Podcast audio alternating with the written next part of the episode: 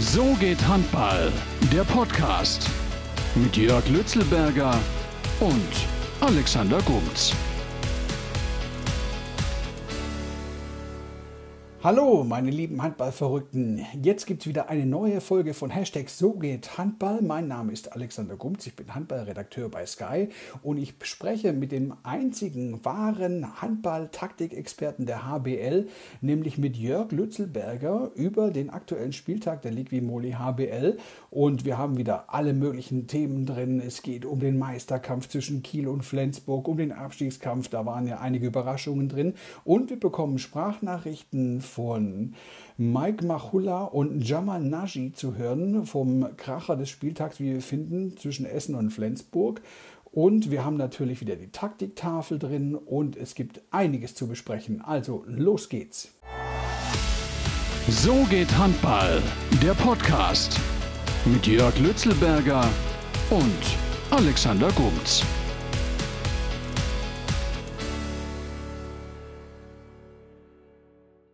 Grüß dich, Jörg.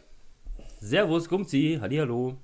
Hallo, also ich hoffe, du hast äh, alles hier äh, gut verfolgt in der Liquimoli HBL, bist gut vorbereitet und bist heiß auf eine neue Folge Podcast. Ich bin heiß, ich bin aber auch ein kleines bisschen heiser, deswegen bitte ich meine gegebenenfalls etwas nasale Aussprache zu entschuldigen. Habe mir eine dicke, fette Erkältung eingefangen, werde natürlich mehrfach getestet, zum Glück nicht die Erkrankung, vor der wir uns alle fürchten, sondern einfach nur eine klassische Erkältung. Trotzdem werde ich heute mal ein bisschen früher schlafen gehen. Wir haben ja Sonntagabend und zeichnen den äh, HBL-Spieltag direkt nach Abschluss auf und äh, wünschen in diesem Sinne auch allen Zuhörern einen wunderschönen Montag und einen guten Start in die Woche. Genau, weil die ist ja wieder vollgepackt mit Handball und wir hatten ja auch jetzt wieder einige Spiele, leider auch wieder zwei Corona-Absagen in Coburg und in Minden aber ähm, das soll uns nicht aufhalten und ähm, ich finde es ja auch witzig, ja, dass es auch noch andere Krankheiten gibt außer Corona. Soll, man soll es nicht glauben. Gell? Und, äh, aber ich wünsche dir gute Besserung und alles Gute und äh, hoffe, du bist jetzt fit und bereit für die neue Folge. Und ich freue mich ja jetzt schon, weil jetzt bin ja ich wieder dran mit einer Frage. Ich hoffe, es kommt kein Südkoreaner drin vor oder Nordkoreaner. Nein, ich habe mich hab mir extra, extra dir zuliebe, habe ich versucht, es ein bisschen auf äh, Deutschland zu reduzieren, meine Frage. Und zwar gab es ja in den letzten 20 Jahren auch in jeder HBL-Saison immer den Trainer der Saison, lieber Gumzi. Mhm. Ja, und ähm, wir alle wissen, dass Alfred Gislason mit ähm, gleich mehreren, also vier oder fünf waren es, glaube ich, ähm, Titeln in dieser Kategorie der äh, führende äh, Trainer ist. Es gab aber auch drei deutsche Trainer, die diesen Titel bekommen haben. Und einer dieser deutschen Trainer hat ihn sogar zweimal bekommen. Wer war das? Ja, das weiß ich. Das weißt das du tatsächlich? War, ja, es war Kai Wandschneider. Ich habe befürchtet, dass du das weißt. Das liegt daran, dass, dass er gerade bei Hand aufs Harz war, oder? Da hast du dich mit ihm nochmal beschäftigt. Nee, da muss ich ehrlich sagen, ich bin ein großer Fan von Hand aufs Harz, aber ähm, ich habe jetzt die Länge gesehen von, ich habe jetzt nur gesehen, wie lange das dauert.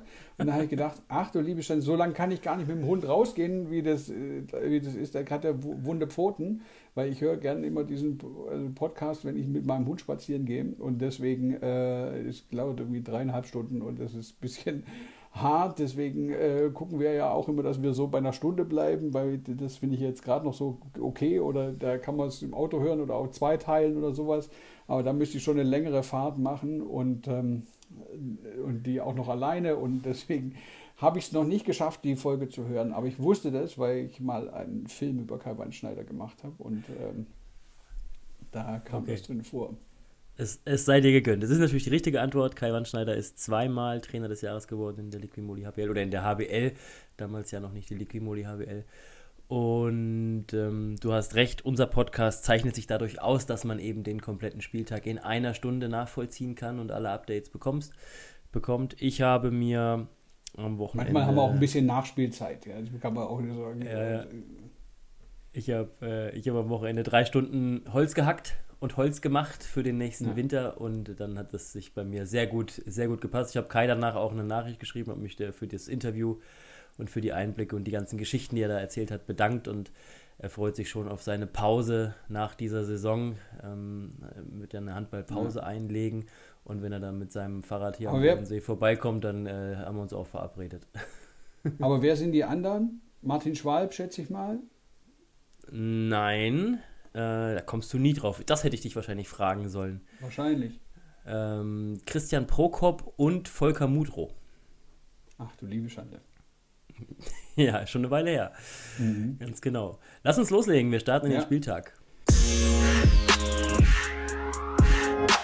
Wir starten in den Spieltag und zwar ähm, hatte der BHC hatte ja Nordwochen oder das Nordwochenende sozusagen hat gegen Kiel und Flensburg gespielt, ging am Donnerstag los gegen Kiel, hat äh, mit 33 zu 30 verloren, mussten da auf fünf Spieler verzichten und kamen eigentlich noch direkt aus der Quarantäne und dafür haben sie es eigentlich relativ gut gemacht ja, bei, dem, äh, bei, bei dem Spiel gegen die Zebras. Alex Weg nach Kreuzbandriss wieder da, äh, gleich sechs Tore gemacht und Tobias Schmitz, ja, ein Debütant auf links außen, hat äh, zwei Tore gemacht und äh, ich fand ja bemerkenswert, dass so ein, so ein völlig unorthodoxes 7, G7 gegen 6 gespielt wurde vom BHC.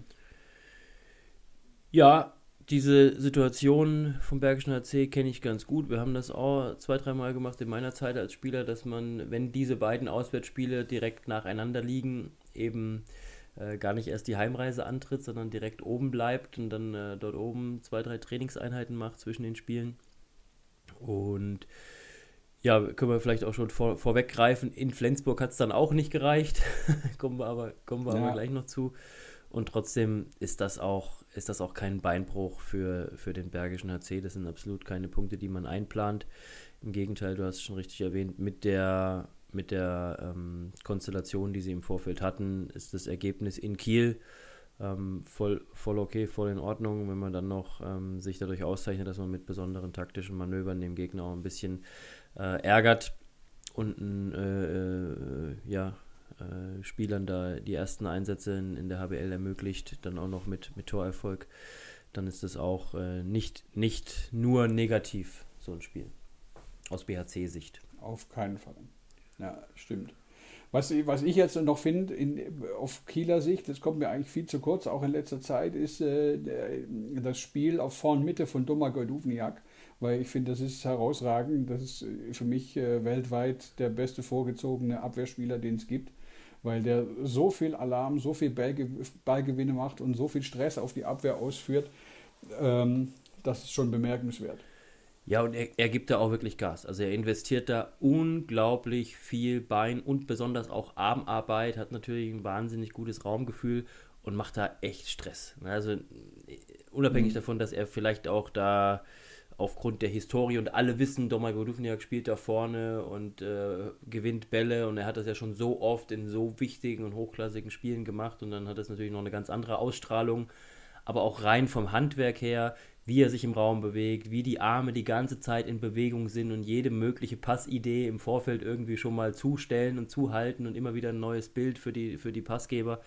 Und das macht schon richtig viel Stress und das ähm, haben wir in dem Spiel gesehen, haben wir auch im zweiten Spiel in, in, in, der abgelaufenen Woche gesehen, dass er da einfach ja, ein wirklicher Faktor ist in der Defensive auch für den THW.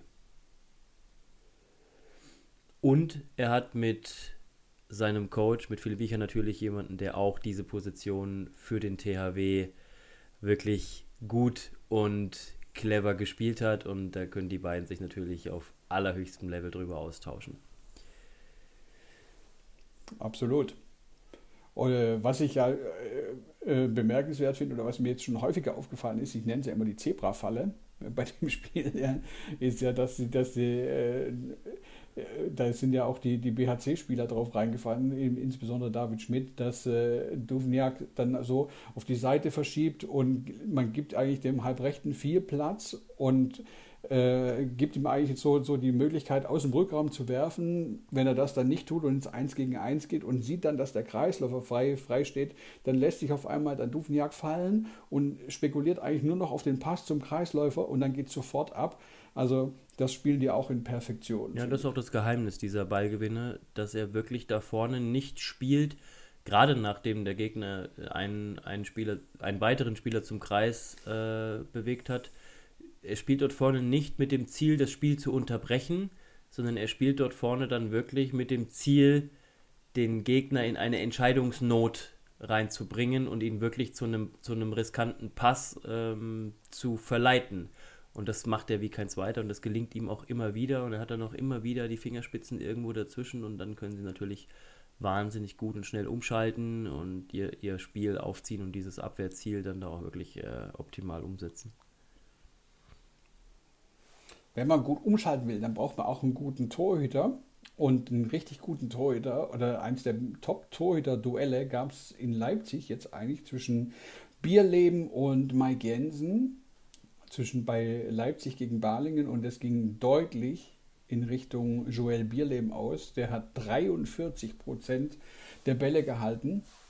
Und äh, Balingen, die hatten einen gebrauchten Tag, konnten sich aber noch bei Mike Jensen bedanken eigentlich, weil der richtig gut äh, noch gehalten hat und beim 26 zu 18 für die Leipziger ähm, den, den Schaden, sage ich mal, noch in Grenzen gehalten hat.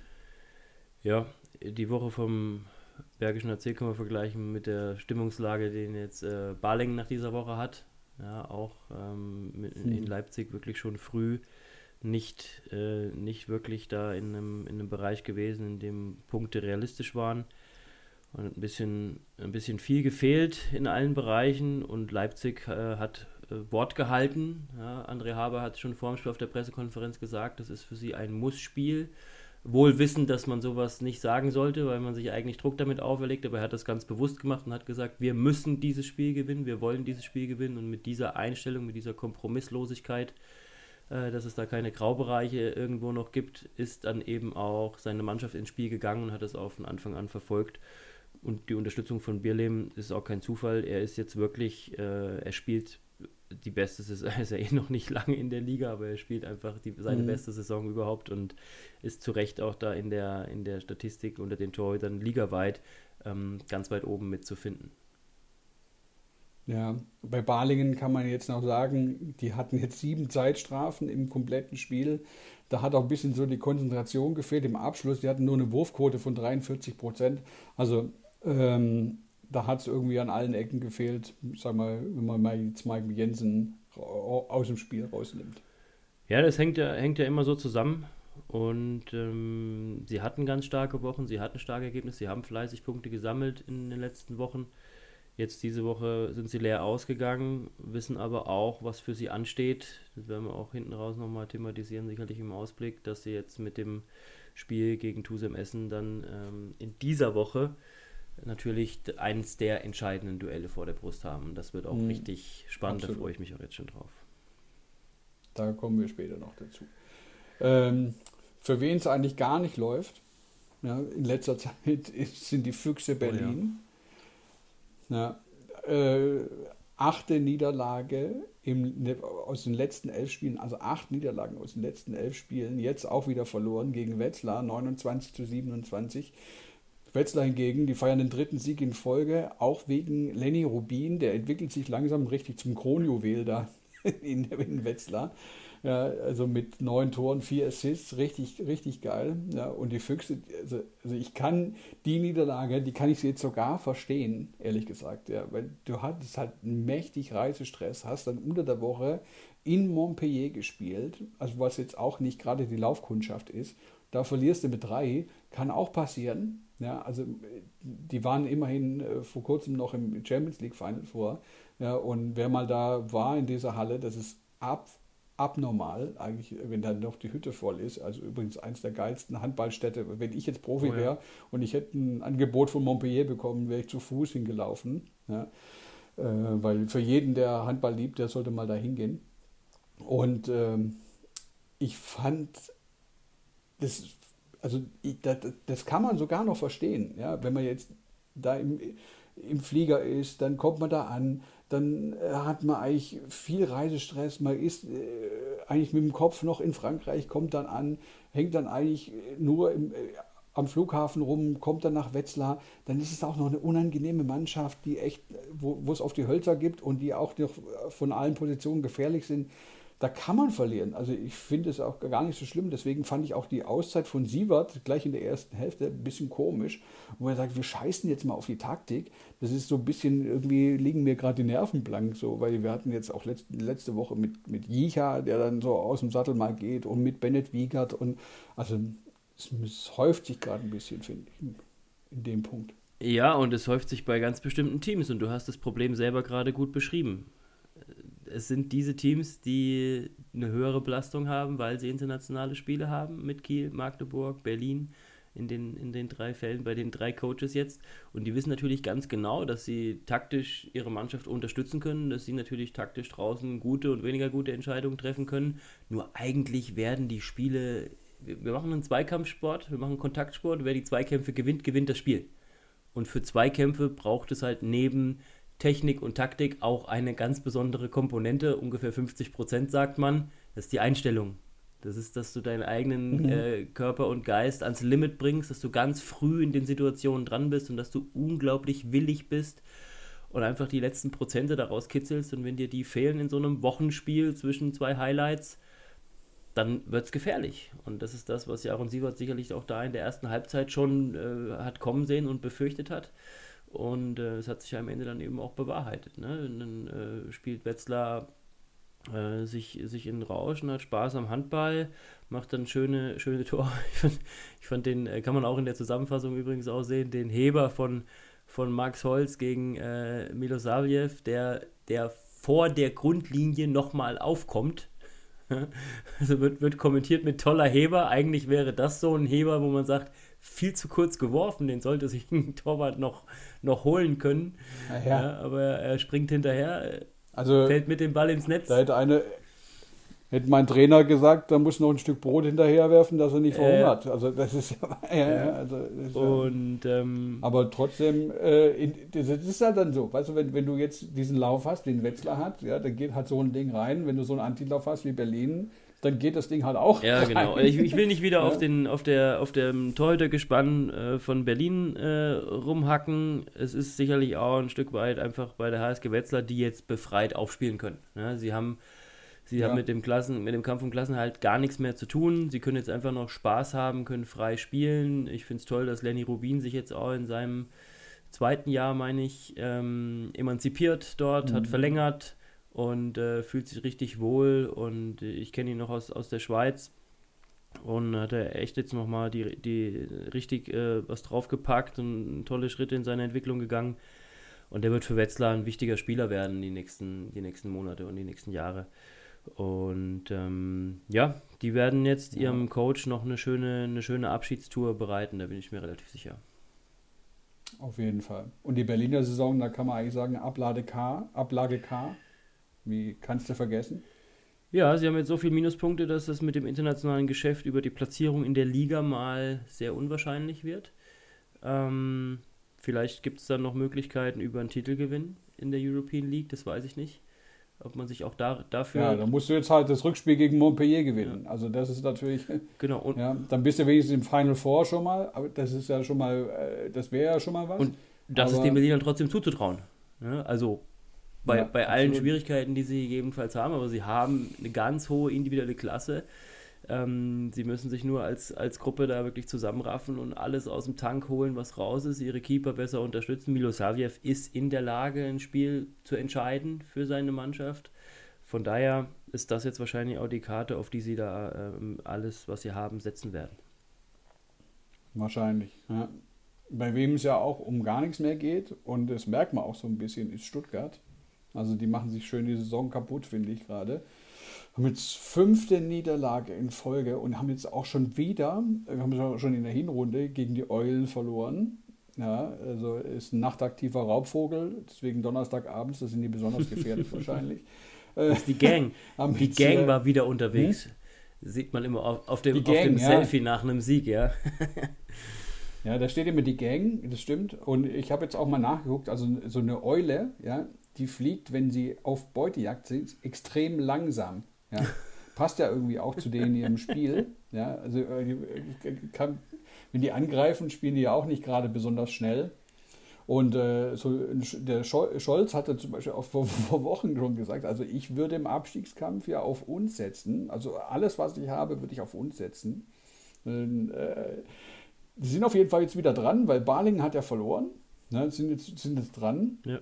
Und man muss jetzt bei dem, bei dem Sieg äh, auch mal die beiden Torhüter, also äh, statistisch gesehen sind das schlechteste Torhütergespann der Liga, äh, aber nicht in dem Spiel, weil Skoff 46 Prozent, Tomowski 27 Prozent, beim Stuttgart fehlt, äh, äh, fehlt Bitter immer noch. Ja? Und ja. Ähm, das Problem ist halt, glaube ich, mittlerweile haben sich alle auf Christiansson eingestellt und dann fehlt halt so die restliche Feuerpower. Also Lönn ist zwar jetzt wieder da, hat für seine fünf Tore auch zehn Versuche gebraucht. Ist jetzt auch nicht so, wo ich jetzt sage, das ist jetzt Bombe. Aber da, da, da fehlt halt gerade was, ja. Also es fehlt halt echt was. Also fehlt die Leichtigkeit, der Spielwitz, alles aus der Hinrunde. Es ist irgendwie so, hm, ja, okay, spielen wir halt nochmal. Also es ist irgendwie komisch. Ja? Seit fünf Spielen ist da echt der Wurm drin. Ja, ist ein bisschen schade. Ne? Der Trainer beschreibt es so, dass eben äh, eine Verunsicherung da ist, dass die Dinge, die in der Hinrunde noch geklappt haben, jetzt eben nicht klappen. Ähm, sicherlich auch ein Faktor, das muss man, muss man auch ganz klar sagen. Viele Punkte, die sie in der ersten Saisonhälfte geholt haben, waren halt auch eng verbunden mit der Leistung von Yogi Bitter. Das kann man nicht von der Hand weisen. Mhm. Und er ist jetzt, hat zwar nochmal gespielt nach der WM, aber auch nur kurz und dann war es erst der Rücken und jetzt, wie gesagt, die Knie-OP. So, das ist schon, das ist schon, mhm. ist schon etwas. Ähm, du hattest mir mal gesagt, äh, dass Prost auch äh, angeschlagen war im, im ein oder anderen Spiel.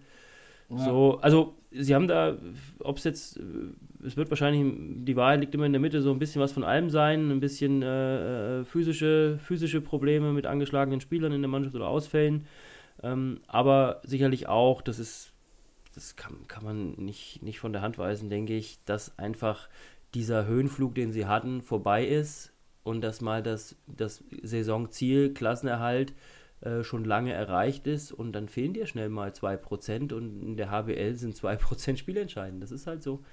Und ich äh, bin gespannt, wie sie sich jetzt die Saison dann noch weiter bewegen. Und ähm, ja, würde mich natürlich freuen, dass sie sich ihre gute Platzierung nicht, nicht komplett versemmeln dann.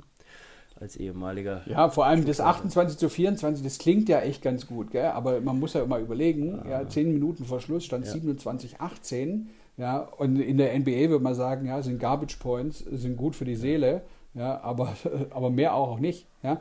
Also, da, also da, da hat man ja gesehen, was, was, für ein, was für ein Power und was für ein Enthusiasmus die Eulen da reingefeuert haben, weil bei denen geht es halt was. Also ich muss aber auch mal so, so Max Heider hervorheben, der, der sich da auch in den letzten Wochen unfassbar reinhaut. Der hat jetzt hier 4 für 4 gemacht und äh, der hat jetzt auch seinen Vertrag verlängert und alles mögliche. Und der hat ja diese, diesen Spirit, den, den, den so auch diese, diese ehemaligen Kreisläufer wie Kai Dippe oder weiß der, Geil, weiß der Geil, was bei den Eulen ja, so, so, hatten, das hat er schon richtig verinnerlicht und so, so, so ein Emotional Leader ist der da geworden, auch, in, auch im Deckungsbereich, ja. finde ich.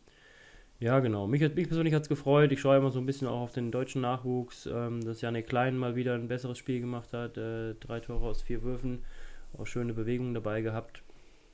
Und das ist natürlich dann auch nochmal eine, einfach eine Option mehr. Sie, sie spielen sehr erfolgreich mit Wagner als Rechtshänder im rechten Rückraum. Aber wenn dann eben äh, Klein auch wieder ähm, da reinkommt und äh, gute Leistung zeigt, dann sind sie halt dann noch ein bisschen breiter aufgestellt. Guter Tag für die Eulen Ludwigshafen. Mhm. Gut, dann kommen wir mal zu den Strebern in der Liquimoli HBL. Das sind nämlich die Rhein-Neckar-Löwen. Wir sind ja jetzt nämlich eigentlich am 26. Spieltag ja, und die haben schon 27 Spiele gemacht. Wahnsinn. Verrückt. Sehr fleißig. Ja, und, und die haben jetzt auch, äh, ich habe jetzt das extra hier gemacht, weil das ja die Zukunft ist, wir schauen ja immer nach vorne. Wir haben jetzt auch die Trainerfrage geklärt. Ja, also ab 2022, wie von uns prognostiziert oder von dir prognostiziert, ähm, wird Sebastian Hinze Trainer und davor hat Orakel vom Bodensee gesagt, wird ein Überbrückungscoach kommen, nämlich Klaus Gärtner. Ich finde es super sympathisch. Den, äh, er ist jetzt wieder Co-Trainer, war zwischendurch zwei Jahre am Bodensee. Äh, da selber als Cheftrainer dann äh, Alpla HC Hart in der ersten österreichischen Liga ähm, gecoacht und, und betreut. War davor aber auch schon Co-Trainer bei äh, Nikolai Jakobsen. Und ähm, er ist dafür zweifelsfrei qualifiziert. Er äh, hat auch die höchste Trainerlizenz, ist äh, European Master Coach mit Pro-License, also darf auch internationale europäische Wettbewerbe da betreuen. Das ist ja die Lizenz, die du auch. Hat er mit dir zusammen gemacht, oder? Die genau, Ausbildung? Die haben, die, haben, die haben wir gemeinsam absolviert vor zwei, drei Jahren. Ja, wie war der da so? War der mehr so der Streber oder war der mehr so. Äh ich habe Klaus als ganz äh, ruhigen Typen, wir sind ja auch vom, vom Bodensee zusammen dahin gefahren zu einem der Lehrgänge. Ganz, ganz ruhiger, sachlicher Typ, äh, total dankbar und demütig äh, dafür, diesen, diesen Job im Handball hauptberuflich arbeiten zu können, machen zu dürfen. Und ich glaube, dass er eine ganz ganz ruhige und sachliche Art hat. Wir haben ja auch, sind ja auch gegeneinander angetreten dann in der Zeit, ich, ich mit Bregenz und er mit Hart und haben uns da auch schöne Duelle geliefert, die auch taktisch ganz interessant waren. Ähm, Wer hat gewonnen? Äh, ich müsste, also ein Spiel ist auf jeden Fall unentschieden ausgegangen. das weiß ich noch, weil meine Mannschaft da drei, äh, zwei Minuten vor Schluss mit drei Toren führte. So, das ist ein Unentschieden, das vergisst man dann nicht so schnell. Ähm, wenn der Gegner mit dem letzten Wurf äh, Sekunde vor Schluss, Dreher von der Grundlinie, ja, okay, jetzt muss ich meine eigenen äh, Dramen äh, nicht, nicht wieder ausgraben.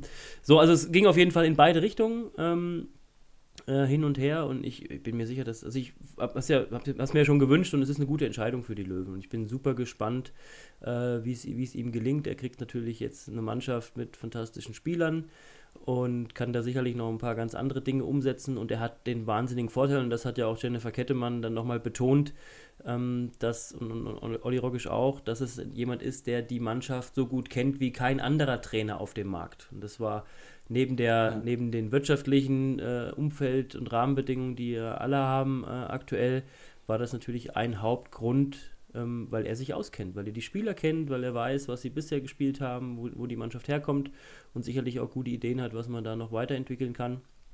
Und ich äh, freue mich, freu mich über diese Entscheidung, weil ich sie auch sympathisch finde.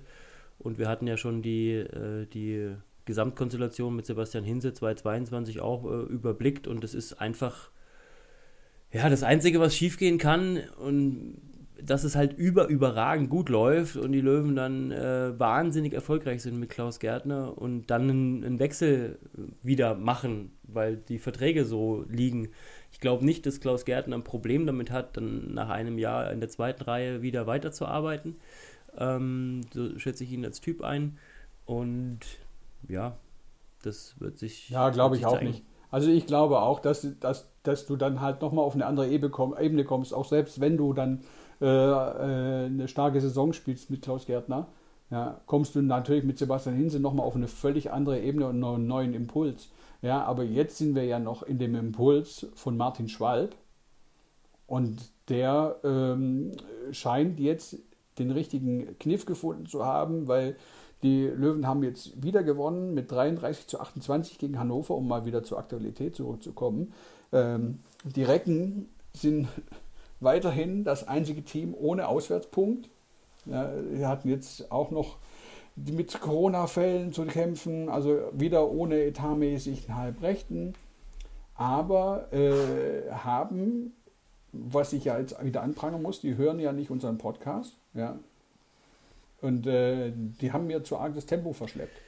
Und wir haben ja festgestellt, wenn du gegen Löwen was reißen willst, dann musst du das Gaspedal durchdrücken von vorne bis hinten. Und wenn ich jetzt schon mit so lauter jungen Spielern spiele, dann, wenn die eins können, finde ich ja, dann ist Tempo spielen, weil die sind ja jung und frisch und die kennen gar nichts anderes mehr. Mittlerweile habe ich das Gefühl, wenn ich mal so ein Jugendspiel angucke. Und äh, deswegen äh, fand ich das jetzt nicht so, nicht so clever von, von den Recken in dem Spiel. Und die werfen ja jetzt immerhin mit verschlepptem Tempo immer noch 28 Tore. Ja, genau. Also es zeichnet sich immer noch, äh, also für mich zeichnet sich noch nicht ab, dass die Löwen ihren Rückzug, ihre Wechselorgien ähm, und ihre Abwehr richtig, richtig gut in den Griff bekommen haben. Trotz guter Leistung von Palika, ähm, wobei jetzt muss ich mich selber korrigieren, äh, sechs Paraden, äh, 19 Prozent äh, hat er in dem Spiel, ähm, aber sonst hat er wirklich trotzdem auch noch gute Leistungen gezeigt. Sie haben trotzdem viele Tore bekommen. Ähm, das, äh, das ist noch nicht alles Gold, was glänzt. Auch die beiden Siege jetzt. Äh, Coburg war auch alles andere als souverän. Jetzt eine ganz junge Hannoveraner Mannschaft äh, zu Hause äh, zu schlagen. Ja, hat mich nicht überzeugt, aber sie machen ihre Punkte. Ähm, sie, sie haben eine gute Ausgangslage für ihr Viertelfinal-Rückspiel. Und von dem her ist da mal, ist da mal aktuell alles im Soll. Und wie gesagt, dies, diese Woche ja. gab es ja auch wirklich den, den Blick in die Zukunft, äh, was natürlich fürs Tagesgeschäft dann auch immer ein bisschen ablenkt, wenn dann alle über irgendwas anderes sprechen, was jetzt gar nicht relevant ist in der Gegenwart. Ja, also ähm, um das noch zu konkretisieren, die haben mit einem Tor in Moskau verloren, was jetzt äh, eine gute Ausgangslage vor, ist. Vor Zuschauern übrigens. Ja Hast du das gesehen? Vor Zuschauern. Eine komplett volle ja, Tribüne. Also ja, immerhin. Äh, und sie haben ja den Zuschlag bekommen übrigens. Das Final Four in der neu geschaffenen European Leagues erste findet in Mannheim statt. Also dann hast du auch noch Finale Home oder wie heißt es in Mannheim? Keine Ahnung. Ich weiß nicht, wie der Badenser dazu sagt, aber bayerisch sprechen die auf jeden ja. Fall nicht in Mannheim. ja, Dahom oder sowas, keine Ahnung. Dahem. Ich kann es leider nicht. Dahem wahrscheinlich. Dahem, Dahem, Dahem, ja. Keine Ahnung, aber auf jeden Fall, ähm, wer natürlich da in dem Spiel herausgestochen ist, ist Janik Kohlbacher. Elf, also elf Tore gemacht. Äh, das ist äh, Personal Best. Er hat selber gemeint, er hat schon mal elf Tore gemacht gegen, aber da hat er noch in Wetzlar gespielt, in Flensburg. Mhm. Ja, also das Beste für die Löwen war zehn gegen Lemgo. Ähm, dennoch, äh, also ich finde auch mittlerweile ist er in der Abwehr eine richtige Bank geworden für die Löwen. Ja, und der ist in absoluter Olympiaform. Und ähm, ich finde, der macht jetzt gerade Alfred Gislason richtig schwierig. Ja, also wenn ich jetzt entscheiden müsste, würde ich jetzt gerade Kohlbacher, Goller und Peke da mitnehmen und übrigens Winczek zu Hause lassen. Aber ich bin ja nicht Alfred Gislason. Ja, dann hast du für die anderen sechs Positionen noch genau neun Tickets. ich bin mir nicht sicher, ob äh, Gisason drei Kreisläufer mit zu Olympia nehmen wird. Ich wette mit dir, dass er drei Kreisläufer mitnimmt. Oh, schön, eine Wette. Äh, ich wette mit dir, nimmt drei Kreisläufer mit und nur, und nur drei, und drei außen. Alles klar. Ich, ich halte dagegen, ich sage, er nimmt nur zwei Kreisläufer mit, setzt maximal einen außerhalb vom olympischen Dorf ähm, in Tokio irgendwo in ein Hotel. Ähm. Und äh, setze äh, zwei, zwei Paar Weißwürste im Biergarten in München. Wunderbar. Gut. Mit Getränk. Inklusive, natürlich. Also kleine Sparen. Selbstverständlich. Die AGBs handeln wir nach dem Podcast aus. Absolut. Dann äh, springen wir mal schnell zum Sonntag. Da hatten wir den SC Magdeburg gegen Melsungen. Der Lauf der Magdeburg geht weiter. Äh, die haben von 25 Spielen bisher, also in den letzten 25 Spielen, eins verloren, halt gegen Flensburg. Und äh, für Melsungen kommt es ja eh diese Woche knüppeldick. Die spielen jetzt gegen Magdeburg, Kiel und Flensburg. Also es gibt einfachere Gegner. Und äh, jetzt war halt, in dem Spiel war, war klar, also an Gren ging nichts vorbei. Simic und Heine äh, waren zusammen wen, haben weniger Paraden gehabt als Kren alleine. Ja. Und äh, das war schon Wahnsinn. Also wenn ich dann gucke, noch Kühn macht 0 von 5, ja, und äh, auf der anderen Seite hast du dann Darmgard, der anscheinend wieder seine Schulter äh, komplett auskuriert hat, macht 7 von 8. Dann hast du noch 5 Steals auf Seiten der, der Magdeburger. Also Melsungen anfangs gut im Spiel, aber dann ist halt diese Eingespieltheit der Magdeburger äh, ausschlaggebend dafür, dass die gewinnen. Ja. Also, um die Torwart-Statistik nochmal zu verdeutlichen für die Zuhörer, die es, nicht gesehen haben oder nicht wissen, es waren nicht nur so viele wie Melsung zusammen, Heinevetter 3, Simic 3, also 6 und Gren alleine 15. Ja, also er macht alleine mehr als doppelt so viel wie die Melsunger Torhüter zusammen. Er ist in Form, Magdeburg ist in Form und ich habe mich ein bisschen gewundert, dass das dann schon in die Richtung kommentiert wird, so ein Ergebnis und so ein Spielverlauf dass es äh, das Magdeburg, also es wurde, die haben jetzt so viel gewonnen, haben so einen Lauf, dass das schon fast nicht mehr, nicht mehr als gut oder als es keine gute Leistung mehr ist, wenn sie mit vier Toren einen Heimsieg gegen, gegen MT Melsungen rausspielen. Ja. So, wenn man da mhm. oben ist an der Sonne ich und alles gut. läuft, dann muss es wahrscheinlich immer zweistellig sein, damit die Leute zufrieden sind. Ähm, insgesamt ist es halt ein guter, sicherer Sieg, kein, kein Schützenfest. Sie haben Melsung jetzt nicht komplett weggeschossen, aber sie haben das Spiel kontrolliert und sie haben Melsung kontrolliert und Melsung ist ja keine mhm. Laufkundschaft. Und der, äh, der einzige Spieler, der mir bei Melsung richtig Spaß gemacht hat, ist erneut Timo Kastening. Äh, nicht mal nur wegen, wegen, wegen acht Toren. Da muss man auch sagen, dass die Quote jetzt für einen Außenspieler 8 aus 14. Ja, 14 Versuche ja, dafür gebraucht. 57 also Prozent ist jetzt auch keine Traumquote. Allerdings ähm, verbreitet er einfach Spielfreude und Mut und Spielwitz und er ist schnell und handlungsschnell und er ist unglaublich ehrgeizig. Er bringt da einfach ganz viel Energie aufs Feld und das macht mir Spaß. Das macht mir Spaß und was man auch nicht alle Tage sieht, ist ein Felix Danner mit sieben Toren aus sieben Würfen. Ja, der geht übrigens nach Wetzlar. Ganz genau. Ähm, tritt da die Nachfolge von Linskog an. Aber ähm, ich finde ja auch, also ich habe mir das mal so angeguckt, also auch die Melsunger Mannschaft, ich finde das schon Wahnsinn. Also bei die Namen aller Ehre und alles mögliche, also es ist eine super Mannschaft, ja, von den Namen her, aber ich finde halt mittlerweile, dass die falsch zusammengestellt ist. Also ich finde ja, also ich, wenn ich Manager wäre, ich würde jetzt erstmal mir einen guten Kreisläufer holen oder zwei gute Kreisläufer, dann zwei gute Torhüter und das Letzte, was ich mir holen würde, wäre also wär dann die Außenposition. Das ist für mich ja keine Ahnung. Der, Außen, der muss Gegenstoß laufen und wenn der Ball kommt, muss er dann reinmachen. Ja, aber ähm, dass die sich ja zwei, die leisten sich ja zwei, zwei richtig teure Rechtsaußen mit Reichmann und Kastening. Ja, und Kreisläufer ist jetzt so okay besetzt, aber die finde ich jetzt nicht so herausragend. Ja, es. Ja, Jetzt kommt ja noch mehr Rückraum, ja, wir haben ja schon gesagt, also äh, kommt dann äh, der Isländer und dann kommt Gomez und alles Mögliche, dann wirst du noch breiter im Rückraum, ja, aber irgendwie fehlt mir so, wenn, wenn du auch die WM anguckst, ja, die meisten Tore im modernen Handball bei der WM fielen über den Kreis. Ja, ja. und das ist halt, Maric ist schon sehr lange in Melsung und irgendwie äh, in der kroatischen Nationalmannschaft hat er sich, hat er sich besser äh, da platzieren können als in seiner, in seiner Vereinsmannschaft. So, es ist, äh, und die Zusammenhänge sind immer komplexer, da muss man immer ein bisschen weiterschauen. Das hängt auch viel mit der Frage zusammen, was für ein Abwehrsystem spielt die Mannschaft, wo ist die Rolle des Kreisläufers in dieser Mannschaft und Maric ist vermutlich die Situation, dass er eben keine Innenverteidigung äh, äh, spielt. Das ist zumindest nicht seine größte Stärke, ist, dass er eher Halbverteidiger ist. Die Halbabwehrposition ist aber leider irgendwie besetzt. Da hatten wir schon drüber gesprochen mit Julius Kühn.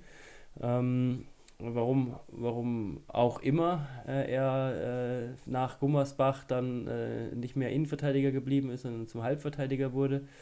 Und ähm, ja, das ist, so ein, das ist so eine Geschichte. Und jetzt hat man einfach die Situation, dass in dieser Saison der Neuzugang, ja, Anason am Kreis, der Starting, Starting Seven Spieler ist. Und da weißt, weißt du ja mhm. genauso gut wie, wie ich, um in deiner allerersten Saison in der HBL direkt richtig zu performen und zu den Besten zu gehören, bei einer Mannschaft mit diesem Anspruch, das ist nicht so einfach. Das ist nicht so leicht. Absolut. Ja, das haben wir, da haben Absolut. wir noch nicht viele Kreisläufer oder überhaupt Spieler, egal auf welcher Position, gesehen, die das konstant über eine ganze Saison dann eben auch offensiv und als Kreisläufer offensiv neu in der Mannschaft, neu in der Liga, das ist schon nicht so leicht. Ja, das muss man echt sagen. Ja. Und ähm, das ist. Da geht es dann immer über Timing, da geht es um Absprachen, da geht es um, um blindes Verständnis, alles Mögliche. Das funktioniert, äh, man sieht ja, man, man, sieht ja, dass es mit Spielern funktioniert, wenn jetzt zum Beispiel ein, ein, ein Andi Schmid, ja, dem kannst du einen Kreislaufer hinstellen, kannst du auf jeden Kreislaufer hinstellen, weil der hat das mit Mühol gemacht, der hat das mit Baena gemacht, der hat das mit, mit, mit, äh, mit macht es mit Kohlbacher, macht es mit Pekeler. Also der weißt du, weiß halt genau, ja, du, was da funktioniert. Weißt du aber auch, ja? wie viele, wie viele Stunden der mit seinen Kreisläufern spricht. Ja, und wie, ja, viel, wie viel Zeit er da investiert und ähm, er natürlich nochmal als, als einfach in einer ganz anderen Situation ist, als eben zum Beispiel, wenn man es jetzt auf Melsung wieder äh, Pavlovic. Ja, äh, der nicht nur Angriff spielt, sondern eben auch verteidigt, der äh, schon genügend damit beschäftigt ist, seine beiden äh, Bullen links und rechts, äh, Kühn und Häfner in den Griff zu kriegen und dann noch ganz viel Zeit äh, neben der eigenen Performance auf die, auf die Zusammenarbeit mit dem Kreisläufer. Also er hat da richtig viel zu tun und ein ganz anderes Standing als zum Beispiel Schmid ähm, in, in Mannheim, der das überragend macht mit seinen Kreisspielern, der aber mit Sicherheit auch allein schon äh, selbst involviert ist in die Fragestellung, welcher Kreisläufer wechselt denn zu den Rhein-Neckar-Löwen. Ja. wahrscheinlich. Ja. Gehen wir weiter. Übrigens, einen spektakulären Kreislauferwechsel könnte ich jetzt ja hier an dieser Stelle verkaufen, nämlich unser allseits beliebter Gucci Mumbi, oh ja. ja. der Scheck des Handballs, ja, der geht zu Vardar Skopje. Ja, so läuft das. Eine gute WM und schon bist ja, so du im absoluten internationalen Top-Geschäft. So, so sieht's aus. Aber ich habe, also das, der wird ja oft belächelt, ganz ehrlich, aber also, weil er halt äh, drei, vier Kilo mehr wiegt als die anderen, aber der hatte bei der WM eine Wurfquote von 90 Prozent. Ja? Also ja, ich bin super gespannt darauf, wie sich, wie sich das da weiterentwickelt und was wir da noch, was wir da noch sehen ich werden. Auch. Und äh, die, äh, jetzt lehne ich mich 2000 Fenster. Haben die auch einen spanischen Trainer, Skopje? Oder gerade nicht? Nicht ja, mehr, ne? Ich glaube schon noch. Ich, oh, ich weiß jetzt, bin ich jetzt auch überfragt. Ja, aber die werden schon wissen, was sie machen. Also ich sie hatten auf jeden Fall einen, aber ich weiß jetzt nicht, ob der noch da ist. Dafür habe ich die zu wenig gesehen dieses Jahr. Ähm, ja, aber wenn man guckt, ja, also äh, äh Stoilov, der da am Kreis spielt, der ist ja auch nicht gerade der äh, Asket am, ja, oder der durchtrainierendste. Deswegen passt das da schon. Ja, wo, wo es alles richtig gepasst hat, am Sonntag war bei Kiel in Balingen. Ja, es war jetzt der 22. Sieg für die Kieler im Duell mit Balingen. Gab ja schon mal das Wunder, da war ich auch mal in der Halle 2009, ähm, wo, die da, wo die Balinger Kiel geschlagen haben. Aber die Kieler, die haben jetzt äh, ihre Auswärts ihre Auswärtstour, beginnen jetzt ihre Auswärtstour, spielen fünfmal in Folge auswärts. Und äh, der Auftakt ist schon mal geglückt mit 33 zu 22 in Balingen. Profitiert davon halt, dass, dass Balingen neun technische Fehler macht und Kiel bestraft jeden Einzelnen mit einem Tor. Äh, machen selber bloß zwei und herausragend ist ja wieder, wieder einmal das Uhrwerk, die Maschine auf rechts außen, Niklas Eckberg, äh, der jetzt übrigens der drittbeste Torschütze in der Geschichte des THWs ist. Vor ihm ist nur noch sein Trainer Philipp Jicha und ein gewisser Magnus Wieslander. Ja, das sind zwei bekannte Namen im Welthandball und die sind alle beim THW Kiel. Ja, ich glaube, das ist so der Bereich 1100, 1200 Tore, da, da reden wir von, mhm. für einen mhm. Verein in der, in der ersten Liga.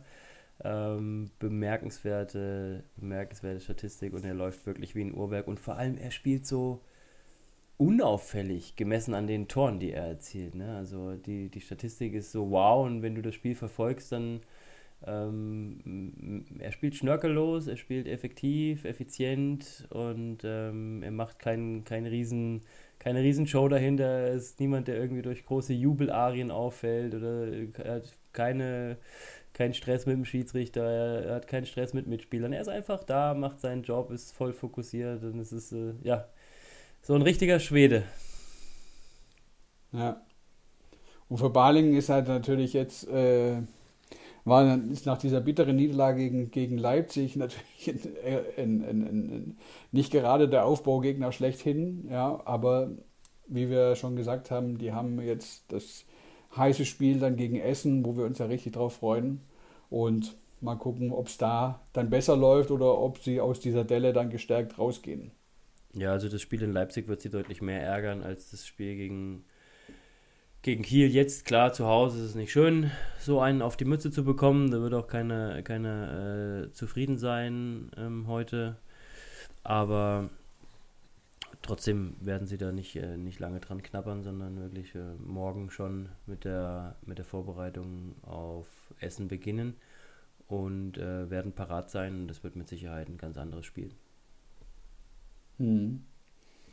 Und äh, was sie natürlich auch noch richtig wurmen wird, oder richtig, was sie auch noch richtig wurmen wird, ist, dass äh, Göppingen überraschend gegen Nordhorn einen Punkt liegen lässt. Und äh, das lag vor allem daran, an der akuten 7-Meter-Schwäche der Göppinger in diesem Spiel. Die haben sechs Strafwürfe liegen lassen. Und vor allem das andere Uhrwerk, was wir eigentlich gewohnt sind, der äh, hoch performt, ja, nämlich äh, Marcel Schiller, der wirft in diesem Spiel 0 von 5 und davon waren drei 7 Meter. Ja, ich, ich glaube ich glaub 1 aus 5, oder? Hat er ein Tor, 1 hat ein? Ah, eins, ja doch, ja, 1 aus, äh, nee, 1 aus 6. 1 aus 6, also genau. Ein, ein hat er, ein 7 hm. Meter hat er gemacht. Einen hat er gemacht. Ähm, ja, na, aber eine richtige Delle für seine Verhältnisse, weil, weil er ja in den letzten hm. Spielen hm. mehrfach äh, zweistellig sogar getroffen hat. Äh, ja. Und ähm, ja, wünschen wir ihm auf jeden Fall mal persönlich, dass er das, dass das wirklich nur eine Delle ist und dass es dann äh, schnell, wieder, schnell wieder besser für ihn geht.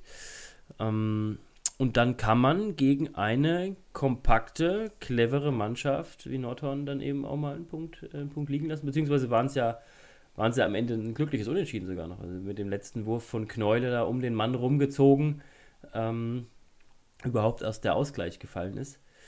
Äh, sonst hätten sie ja gegebenenfalls sogar, sogar doppelt gepunktet in Göppingen, die Nordhorner.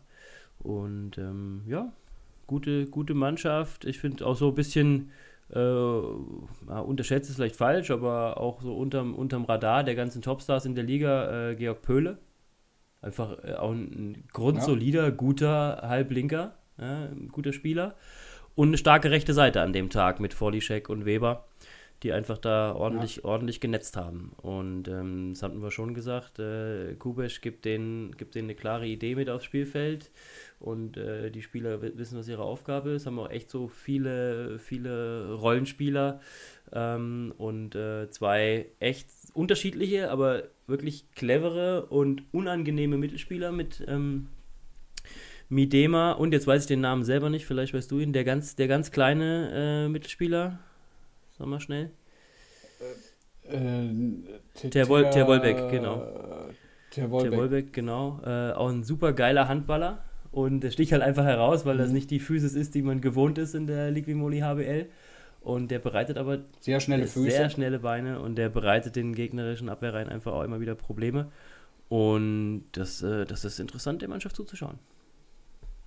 Hm. Was ich ja, äh, was für mich auffällig war in dem Spiel, ist, dass die, die, die unfassbar breite Spielanlage, die Nordhorn da gewählt hat gegen, gegen Göppingen, um halt diesen Mittelblock auseinanderzuziehen. Ja, also die haben äh, sehr, sehr viel mit, mit, mit Auslasspässen gearbeitet. Das heißt, dass dass sie einen, einen Spieler überspielt haben und dass sie halt ähm, die, die sehr breite Anlage gewählt haben mit Außensperre, mit und dann halt geguckt haben, dass sie den Durchbruch zwischen 1, 2, 5, 6 schaffen.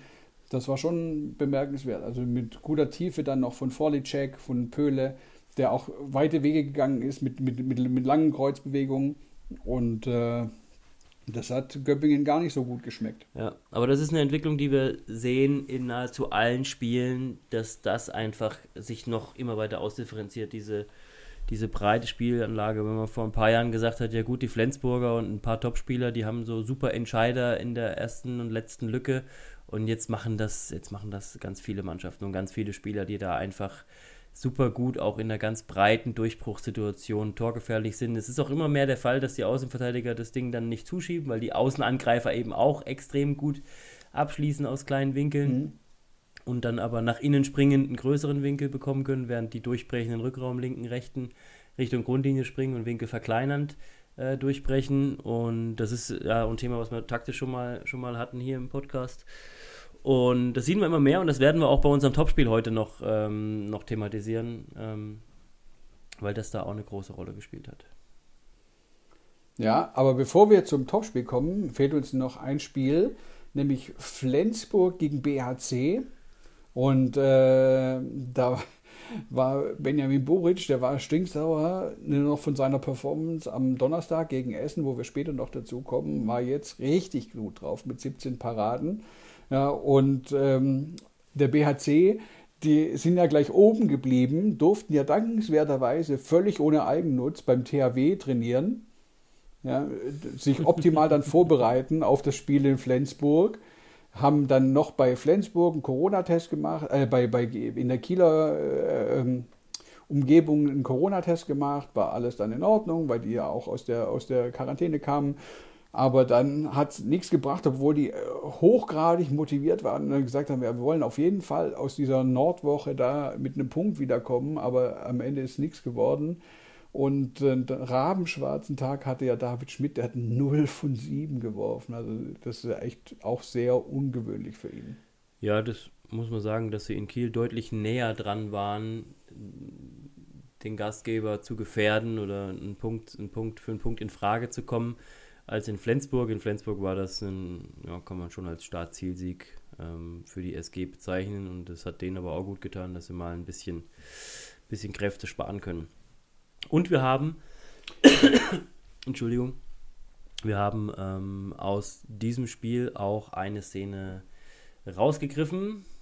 Ähm, Für unsere allseits beliebte Taktiktafel. Die folgende Taktiktafel wird präsentiert von der Taktiktafel von MyTactics. Deine persönliche Taktiktafel individuell in deinem Style. So ja, Taktiktafel. Leg mal los. Ja, danke nochmal auch an dich, Gumsi, für die Hilfe. Du hast mir die Szene quasi zugeworfen. Ähm, und sie eignet sich hervorragend. Das ist das 2 zu 1. No-Look habe ich sie dir no zugeworfen. Hast du sie mir Ohne hinzuspielt, genau. Ähm, das ist 2-1. Gottfriedson passt No-Look auf Hampus Wanne an den Kreis. In diesem Spiel, die Szene findet ihr auch in der äh, Sky-Zusammenfassung auf YouTube. Und sie ist relativ schnell erklärt. Wir hatten das nämlich schon mal ähm, in, oh, ich weiß nicht, ob es hier im Podcast war oder ob es auf meinem, äh, auf dem So geht Handball Instagram-Kanal war. Auf jeden Fall habe ich da mal äh, die Isolation der SG Flensburg erklärt, dass sie für ihren Rückraum linken Isolation vorbereiten mit dem eingelaufenen Außen. Also der Linksaußen läuft ein, hält sich dann äh, zwischen 2 und 3 auf, also zwischen Halbverteidiger und Innenverteidiger, ein kurzer, relativ kurzes Einlaufen. Und der Kreisläufer ist zwischen 1 und 2 und dann laufen beide weg, damit der Halbverteidiger alleine steht gegen den Rückraum linken, der dann in dem Moment, als sie weglaufen, den Ball bekommt und dann äh, defensiver in der Isolation stehen muss. Und genau nach dieser Handlung sieht es auch aus. Äh, Hampus Wanne hält sich zwischen Außen- und Halbverteidiger auf. Der Kreisläufer hat den Platz schon geräumt, ist weggelaufen Richtung 4-5, ja, also noch außerhalb vom Innenblock auf der anderen Seite. Und Gottfriedsson passt jetzt vermeintlich den, Ex, den Expresspass, also einen auslösenden, festen, geraden Pass auf den anlaufenden Rückraum linken. Und normalerweise, und damit rechnet auch die Abwehr in der Situation, auch insbesondere der Halbverteidiger, zieht Wanne jetzt wieder nach außen Richtung Ecke und der Halbverteidiger ist isoliert. Und Hampus Wanne macht genau das nicht. Er täuscht diesen dieses Rauslaufen zurück auf seine Position an mit einem Schritt, macht also quasi eine Kreisläufer-Lauftäuschung und zieht dann hinter dem Halbverteidiger lang nach innen. Und es war auch abgesprochen, das hat man schon gemerkt. Äh, das ist kein No-Look-Pass, der Jim Gottfriedson oder Jim Gottfriedson äh, einfach so einfällt, sondern es war eine kleine Absprache zwischen den beiden. Auf diese Lauftäuschung hin ist er frei, hinter dem Dreier, also es, es, gelingt ihm, den Zweier zu hinterlaufen, ist frei hinterm Dreier und Gottfriedson passt das Ding dann no look ähm, und schön fest und gerade über den Kopf seines Gegenspielers äh, zu, zu Wanne, der dann glockenfrei zentral am Kreis dann nur noch ein Netzen braucht. Und dass er das No-Look macht, ist besonders wichtig, weil dann eben die Wahrscheinlichkeit äh, hoch ist, dass die Arme des eigenen Gegenspielers, also des Gegenspielers von jedem Gottfriedson, eben auch nicht im Passweg rumbaumeln, sondern eben, dass der er schon nach Rückraum links guckt und sich äh, auf äh, schaut, wo muss ich denn bei der Isolation vom Rückraum linken jetzt hier aushelfen. Und dann, wenn er den Pass No-Look spielt, sind eben äh, keine Hände im Passweg und er kann den Ball dann auch sicherer zu Wanne an den Kreis feuern. Sehr, sehr schöne Szene. Ähm, Nochmal zusammengefasst. Isolation angetäuscht. Ja, auch hier wieder eine Camouflage, hatten wir auch letzte Woche schon. Etwas vorgetäuscht, die Abwehr in einem bestimmten Glauben äh, gelassen und dann eben mit einem Überraschungsmoment und einem Tempowechsel dann eine neue Handlung obendrauf gesetzt. Was lehrt uns das? Hände hoch in der Abwehr. Hände hoch in der Abwehr und aus Angriffssicht lehrt uns das, dass das natürlich von der SG Flensburg-Handewitt die höhere Schule ist. Ähm, ich würde jetzt äh, Nachwuchstrainern oder Trainern im mittleren, unteren Bereich nicht empfehlen, viel Zeit auf solche Dinge zu verwenden, weil es natürlich ein sehr hohes Timing, eine hohe individuelle Qualität verlangt und besonders dann gut funktioniert, wenn man vorher schon das andere gespielt hat, was in der Situation zur Camouflage wird. Ja, also das ist äh, mhm. einfach das ein Konzept auf einem hohen, guten Niveau, noch weiter mit Variationen und Überraschungsmomenten äh, aufzu, oben, einen oben drauf zu setzen und noch einen oben drauf zu setzen. Das ist halt das, was diese Top-Teams da wirklich richtig gut machen und was in der Situation wunderbar gelungen ist und was dann für uns alle so überaus spektakulär aussieht. Und die Protagonisten, müssen Schwedisch sprechen. Würde mich freuen, wenn das auch äh, deutsch sprechende Spieler auf, auf die Platte bringen. Ja, mich auch. ich sage erstmal Danke, dass du das äh, auch als nicht schwedisch sprechender Mensch erkannt hast und sage Danke für diese Taktiktafel. So, der aufmerksame Hörer hat natürlich gesagt, hey, sag mal, was ist mit den zwei Knalltüten los? Da fehlt ein Spiel vom Donnerstag. Aber das ist natürlich unser Spiel der Woche, nämlich Essen gegen Flensburg. Und was war das bitte für ein Kracher, bitte? Bis kurz vor Schluss war alles drin für Essen gegen Flensburg. Hatten, da hatte die SG am Rande eines Punktverlustes. Und äh, jetzt sagen alle, oh, die Flensburger, die haben so viel Glück und weiß der Geil was und so. Haben sie gar nicht. Ich habe das nämlich mal nachgeschaut.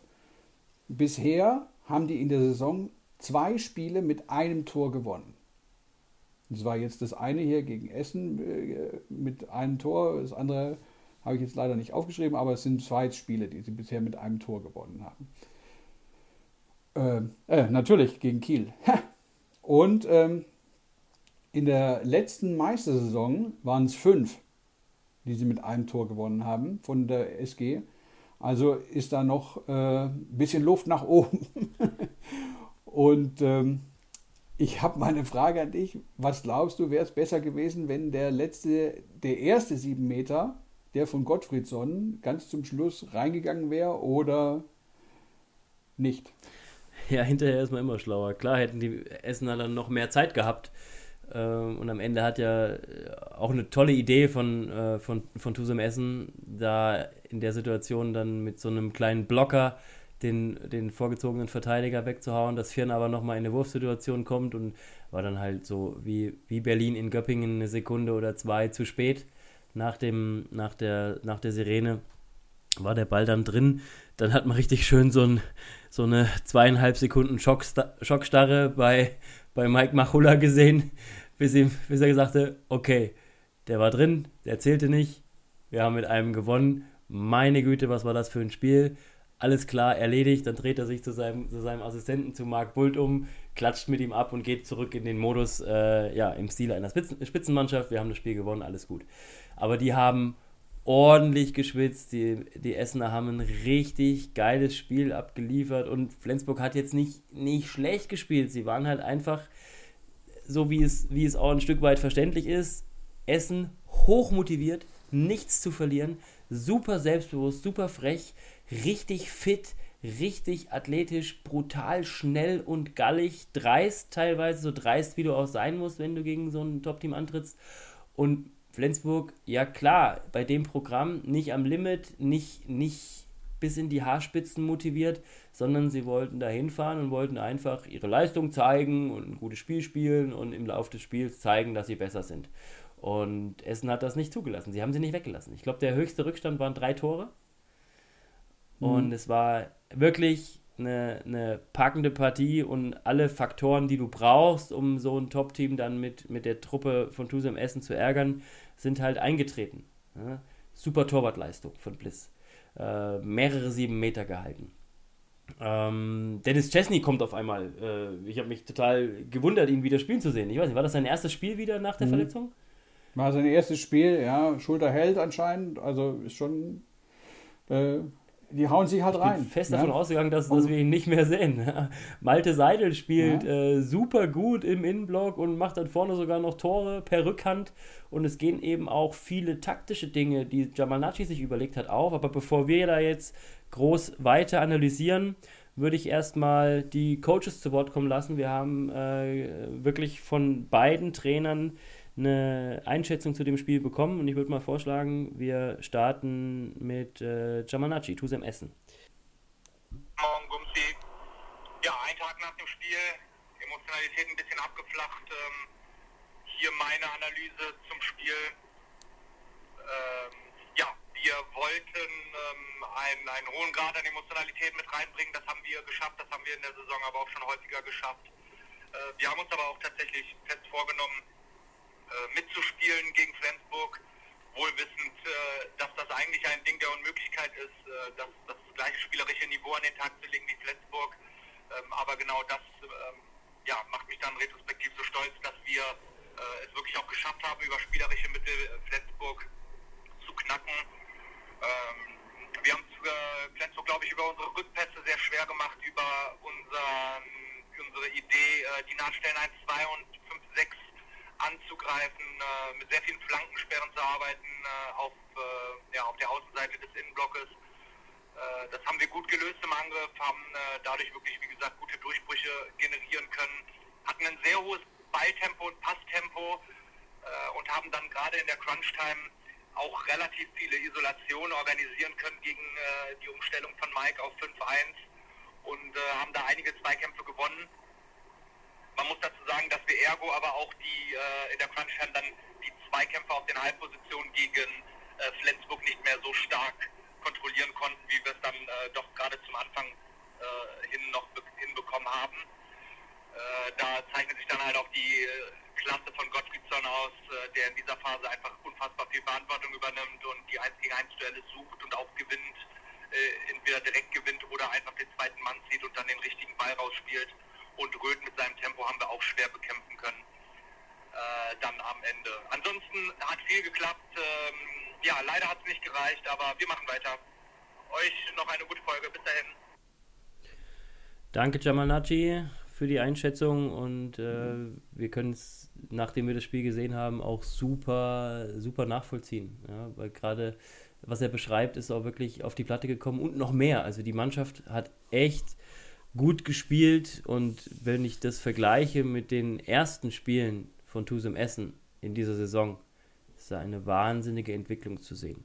Und ähm, Absolut. meine, meine, ich weiß nicht, ob es das schon mal gab, ich denke nicht, ähm, aber äh, wenn man nur bewertet, was ein Trainer in der Lage ist, aus einer Mannschaft herauszuholen, wie sich Spieler entwickeln, wie sich ein Kollektiv entwickelt und was diese Jungs dann äh, Woche für Woche auf die Platte bringen, ähm, ist Jamal Nachi für mich einer der Kandidaten für, für den, den, äh, diese Auszeichnung Trainer des Jahres. Ich weiß, das gab es wahrscheinlich noch nicht von einer Mannschaft, die da unten im, im unteren Drittel äh, rumspielt aber es ist wirklich, wirklich bemerkenswert. Das hätte ich selber, und ich kenne Jamal gut, äh, hätte ich selber nicht, nicht so für möglich gehalten. Sie spielt echt einen tollen Handball. Das ja. war ein begeisterndes Spiel von Absolut. beiden Seiten und auch Flensburg hat sich das auch verdient, auch wenn das jetzt natürlich in, für Flensburger Verhältnisse alles andere als eine Top-Leistung war. Ich weiß gar nicht, ob die Statistik hier stimmt, aber wenn die Statistik stimmt, hat jeder Torwart eine Parade gehabt. Äh, das stimmt. ähm, Boric war ja stinksauer. Der, der hat gesagt, ich habe äh, so unfassbar schlecht gespielt gegen gegen Essen, also das war Wahnsinn. Und auf der anderen Seite Bliss, ja, es ist ja, ähm, ich weiß nicht, ob du Edgar Wallace-Fan bist. Ja? Nein, ich, der ich hasse Krimis. der Chefinspektor bei Neues vom Hexer heißt Chefinspektor Bliss, ja, also ist mein neuer Name für ihn. Chefinspektor Bliss, Neues vom Hexer, unfassbare Parade, ja, der, also der, hat richtig, richtig, richtig äh, die SG geärgert. Und ähm, jetzt will ich aber noch hören, was äh, Mike sagt. Hier kommt Mike Machulla. Ja, das war natürlich äh, äh, ein sehr, sehr harter Kampf heute und wir hatten es uns ein bisschen anders vorgestellt. Nicht, dass wir daher, hierher gefahren sind und gedacht haben, dass wir die zwei Punkte einfach so im Vorbeigehen mitnehmen. Dafür hat Essen viel zu viel äh, gute Spiele schon gemacht und äh, auch gezeigt, welche Qualität sie haben. Sie sind eine Bereicherung für die Liga, was ich von Anfang an gesagt habe. Und ich finde, die machen das äh, richtig, richtig gut und haben einen klaren Plan und eine klare Struktur. Und wir haben einfach auch äh, in der Abwehr gerade in der ersten Halbzeit keine äh, Lösung gefunden, keine Aggressivität äh, aufbauen können, keine Fouls machen können, die es einfach auch dann dazu geführt hätten, äh, dass das Essen mal ein bisschen ins Überlegen kommt. Und so haben sie eigentlich mit den Dingen, die sie gespielt haben, äh, sehr viel Erfolg gehabt. Ähm, Klar hätte uns die ein oder andere Torwartparade auch gut getan, aber es sind natürlich auch sehr, sehr viele freie Würfe, ähm, die aufs Tor kamen. Aber insgesamt muss man sagen, haben wir uns äh, trotzdem ähm, in der zweiten Halbzeit, was, was Leidenschaft und, und Kampf betrifft, auch gesteigert und deswegen haben wir dann am Ende auch äh, glücklich äh, mit einem Tor gewonnen. Aber wir wollen die Spiele gewinnen. Wir sind hergekommen, um das Spiel zu gewinnen und das haben wir getan. Deswegen bin ich natürlich mit dem Ergebnis zufrieden. Aber wir haben auch gesehen, wie eng die Bundesliga ist, wie gut die Mannschaften sind, wie schwer es ist, auswärts dann auch zu bestehen. Und ja, dass wir wirklich jeden Tag äh, alles investieren müssen, um erfolgreich zu bleiben, weil äh, dafür sind die Mannschaften einfach zu gut. Äh, Man meine Mannschaft hat aber heute ganz, ganz viel gekämpft, äh, ganz viel äh, Energie reingesteckt in die Angriffe. Ich finde, wir sollten vielleicht ein bisschen cleverer im Abschluss sein, wenn wir die Möglichkeiten hatten. Haben zwei, dreimal die Möglichkeit hat, gehabt, auch auf äh, drei oder vier Tore wegzugehen. Und da machen wir es ein bisschen zu einfach für Essen. Ähm, und ja, da wird's, deswegen wird dieser Kampf bis zur letzten Sekunde. Ich finde, die 5-1 hat äh, ganz gut funktioniert. Ich finde, da kriegen wir zumindest ein paar Ballgewinne, ein paar einfache ähm, und stellen so, Essen damit natürlich so ein bisschen auf eine, vor eine neue Aufgabe. Ähm, ja, aber trotzdem so richtig Sicherheit hatten wir nie im Spiel und es war wirklich ein, ein, harter Kampf über 60 Minuten und äh, wir sind jetzt erstmal froh, atmen durch und fahren jetzt nach Hause und ja, wissen, dass wir am Sonntag einfach das nächste schwere Spiel äh, zu erwarten haben ähm, und deswegen bin ich froh, dass wir jetzt mit, mit, mit dem Lachen äh, im Bus sitzen und mit ähm, ja, aber auch mit dem Wissen, wie hart es ist, äh, in der Bundesliga dann auch zu bestehen. Danke nach Flensburg, danke Mike Machulla. Wir, hört, wir hörten einen sehr erleichterten äh, Trainer am Donnerstagabend. Wir haben ja schon besprochen, dass es dann am Sonntag äh, gegen den Bergischen Zehn nicht ganz so nicht ganz so schwer und ganz so dramatisch war wie, wie in Essen, aber dieses Spiel war für mich wirklich eines, eines der Highlights bisher. Das würde ich, mir, würde ich mir auch noch ein zweites Mal anschauen. Ja, das war echt ein super Spiel. Das hat echt Spaß gemacht. Ja, auch die äh, aktuelle Folge hat mir jetzt wieder Spaß gemacht und ich freue mich ja schon, was in der nächsten wieder passiert. Und deswegen werfen wir jetzt den Blick nach vorne. So, Jörg, auf was freust du dich denn? Als ob wir es nicht schon angesprochen hätten. ja, also ich freue mich, ich freue mich auf jeden Fall auf ähm, Balingen-Essen. Ja. Mhm. Das, das, wird eine, das wird eine spannende Geschichte. Und ich sehe auch noch weitere, weitere spannende Spiele. Ich bin gespannt auf die Rhein-Neckar-Löwen in Lemgo. Ich bin gespannt mhm. auf Nordhorn gegen Minden. Das sind beides so Spiele, wo ich vermute, dass sie, dass sie, oder alles drei Spiele, wo ich vermute, dass es, dass es knapp werden kann, dass es spannend werden kann dass wir die nächsten knappen Entscheidungen sehen. Ähm, auf dem Papier zumindest mal Stuttgart-Göppingen. Aus Stuttgarter Sicht vielleicht eine Chance, mal wieder ein bisschen Emotionalität äh, ans Limit zu pushen und äh, sich selber mhm. da aus der, aus der Krise heraus, herauszuziehen und ähm, ein Ausrufezeichen zu setzen. Ähm, so in, im, im Südderby oder im, ja, im, ja, ist, ist Schwäbisches, Schwäbisches Derby. Derby. genau. Aber was ja. haben wir noch? Was gefällt, was, worauf freust du dich?